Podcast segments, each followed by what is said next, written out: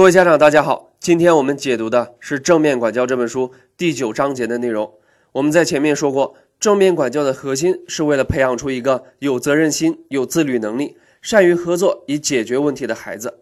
为了实现这一目的，《正面管教》这本书推荐了非常多实用的教育工具和教育方法。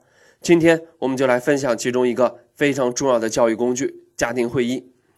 家庭会议之所以被推崇，主要是有下面几点好处：第一，培养孩子解决问题的能力。家庭会议的主要内容就是围绕着如何来解决问题展开的。譬如，如何才能让家里保持整洁？如何才能控制孩子玩游戏的时长？每个人，包括孩子，都需要参与问题的讨论，给出自己的解决方案。第二，培养孩子的责任意识。问题的解决方案应该在全体一致同意的基础上做出，尤其是孩子。当孩子参与了解决方案的制定，他会明白自己在其中的责任，也更乐意遵守共同制定的规则。第三，父母与孩子能够互相倾听，在家庭会议上应该确保每个人都有发言权，父母和孩子可以互相倾听意见，切实了解对方的真实想法。第四，提供冷静下来的机会，当家庭中出现问题和冲突时，把问题放在家庭会议上来解决，就这么简单的一句话，就已经算作是一种及时的解决了。同时，他还提供了正式解决问题之前的一段冷静期，避免了家庭成员之间许多的争吵。既然家庭会议包括了众多的好处，那么一个成功的家庭会议应该具备哪些内容和流程呢？各位家长可以看一下我们文中的图片，这张图片显示了家庭会议的基本流程。首先，第一步，会议主持组织开会；第二步，会议秘书做书面记录；第三步，家庭成员之间互相致谢。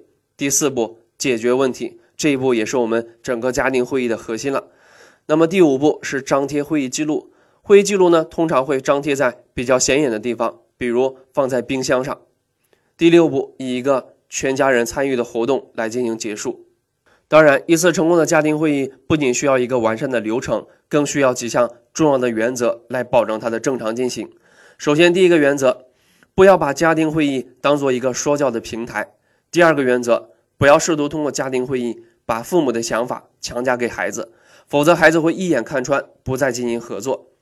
第三个原则，家庭会议应该每周进行一次，在确定了家庭会议的时间之后，就要雷打不动，因为孩子会根据你的行为来判断出家庭会议的重要程度。